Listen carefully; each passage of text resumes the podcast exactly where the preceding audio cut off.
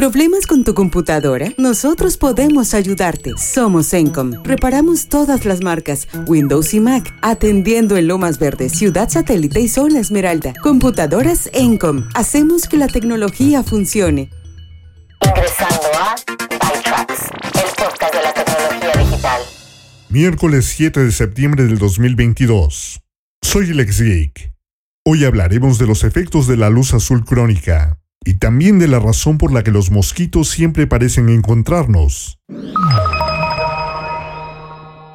La luz azul crónica tiene efectos alarmantes en las moscas. Pero, ¿qué pasa con el resto de nosotros? Según muestra una nueva investigación, la luz azul emitida por teléfonos, tabletas, televisores y otros dispositivos pueden acelerar sustancialmente el proceso de envejecimiento biológico en las moscas de la fruta. La luz azul es parte del espectro de luz visible y, en comparación con el resto de ese espectro, tiene longitudes de onda muy cortas de alta energía. Existe la preocupación de que la luz azul emitida durante largos periodos, a corta distancia de las pantallas electrónicas, puede interferir con los procesos celulares normales y alterar nuestros ritmos circadianos naturales. Pero antes de continuar, Vale la pena recordar que aunque la investigación realizada en moscas de la fruta y ratones ha encontrado signos de que la luz azul puede causar daño celular, aún no está claro si estos hallazgos se extienden a los humanos. No obstante, la evidencia emergente sugiere que la luz azul puede dañar las células de nuestra piel, pero aún se debate acaloradamente si ese daño es significativo o no. Las pantallas electrónicas son responsables de solo una fracción de las dosis de luz azul que recibimos, la luz solar, por ejemplo, es principalmente luz azul. En el nuevo estudio, las moscas expuestas a la luz azul artificial durante 10 o 14 días mostraron diferencias en los niveles de algunas moléculas pequeñas, llamadas metabolitos, en comparación con las moscas mantenidas en oscuridad constante. Esto, sugieren los investigadores, podría ser una señal de que las células están envejeciendo más rápido y funcionando a niveles inferiores a los óptimos. La bióloga molecular Jadwiga Gibultowicz de la Universidad Estatal de Oregon dice que son los primeros en mostrar que los niveles de metabolitos específicos, sustancias químicas que son esenciales para que las células funcionen correctamente, se alteran en las moscas expuestas a la luz azul. Hay que tener en cuenta que el estudio solo analizó las células fuera del ojo, como las células de la piel y la grasa, y no las células de la retina que detectan la luz. En las moscas los científicos vieron un aumento en un metabolito llamado succinato, que alimenta la producción y el crecimiento de cada célula. También hubo una caída en un metabolito llamado glutamato, una de las moléculas responsables de gestionar las comunicaciones entre las neuronas. Si bien es preocupante que la luz azul parezca causar estos cambios, es importante tener en cuenta que la luz azul utilizada en las moscas en este estudio tenía un nivel más intenso que el que los humanos suelen estar expuestos. Sin embargo, los investigadores aún piensan que existe cierto potencial para que la luz azul altere los procesos celulares de manera similar en las personas. Otra investigación también muestra que las luces brillantes antes de acostarnos pueden privarnos de un buen sueño reparador.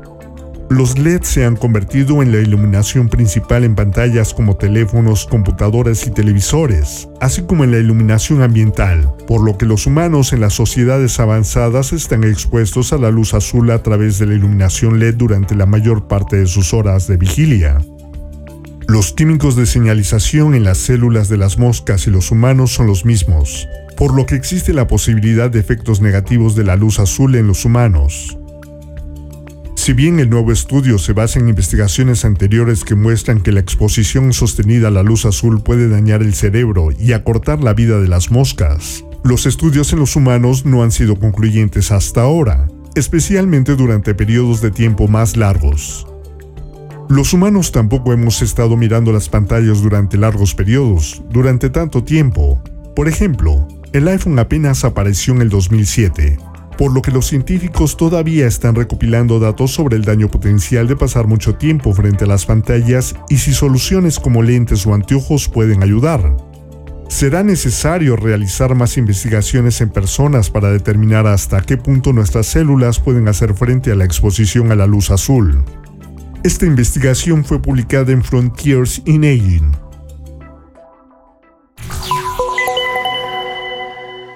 Hay una razón sorprendentemente extraña por la que los mosquitos siempre parecen encontrarnos.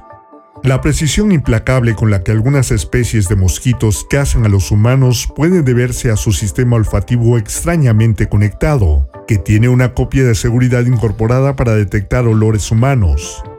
Los mosquitos pueden sentir el CO2 o el sudor que sale de los humanos usando quimiorreceptores únicos en sus antenas y el palpo maxilar, un apéndice sensorial articulado de los insectos.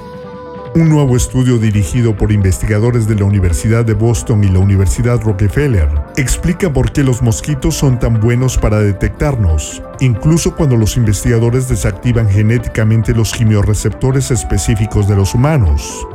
Según el estudio, al menos una especie de mosquito, Aedes aegypti, tiene una forma completamente diferente de organizar su sistema olfativo en comparación con la mayoría de los animales. Usando las repeticiones palindrómicas cortas agrupadas regularmente interespaciadas como una herramienta de edición de genes, los investigadores desarrollaron mosquitos cuyas neuronas olfativas expresarían proteínas fluorescentes y brillarían bajo un microscopio cuando ciertos olores estuvieran cerca. Esto permitió a los investigadores ver cómo diferentes aromas estimulaban el sistema olfativo. Resulta que Aedes aegypti conecta varios receptores sensoriales olfativos a una neurona, un proceso llamado coexpresión. Según el equipo de investigadores, esto anula un principio fundamental de la ciencia olfativa, que establece que cada neurona solo tiene un quimiorreceptor asociado. Esto es sorprendentemente extraño, dice la neurocientífica de la Universidad de Boston y autora principal, Meg Younger, añadiendo que no es lo que esperaban.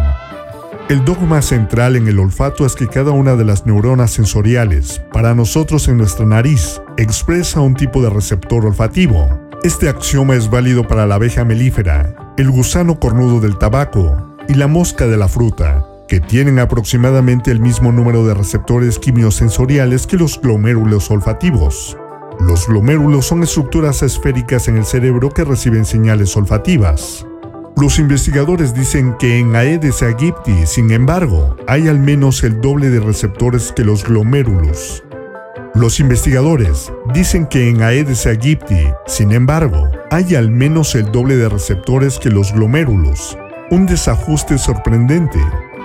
Los resultados indican un sistema olfativo no convencional que coexpresa múltiples receptores sensoriales dentro de las neuronas individuales. La redundancia que ofrece un sistema olfativo puede aumentar la robustez del sistema de los mosquitos y explicar nuestra incapacidad para interrumpir la detección de los humanos por parte de los mosquitos. El atractivo de una comida de sangre es fuerte, ya que los mosquitos hembra deben alimentarse de sangre humana o animal para reproducirse. Un objetivo a largo plazo de la investigación es crear repelentes mejorados de mosquitos, que oculten eficazmente el olor humano o desarrollen atrayentes que distraigan a los mosquitos de su comida. El talento de los mosquitos para localizar humanos los convierte en vectores prolíficos de enfermedades virales como el dengue, el zika, la fiebre amarilla y el chikungunya. En conjunto estos virus matan a unas 700.000 personas cada año. Meg Younger dice que a medida que aprendamos cómo se codifica el olor en los sistemas olfativos de los mosquitos, podremos crear compuestos que sean más efectivos en función de su biología. Esta información fue publicada en Cell. Si encontraste este podcast útil o entretenido, nos encantaría que visitaras nuestra página en Facebook y nos regalaras un like o un follow. Búsquenos como arroba defrag.mx. Esto nos ayudará a conseguir más oyentes e invertir más en el podcast. Si quieres contribuir dando ideas o sugerencias para mejorarlo, envíanos un correo electrónico a contacto@bytrax.mx. Recuerda que puedes escucharnos en Spotify, iHeartRadio y TuneIn. Soy el ex Geek. Gracias por haber escuchado esta emisión de Bytrax. Los espero el sábado con más noticias de tecnología, ciencia y un toque de música.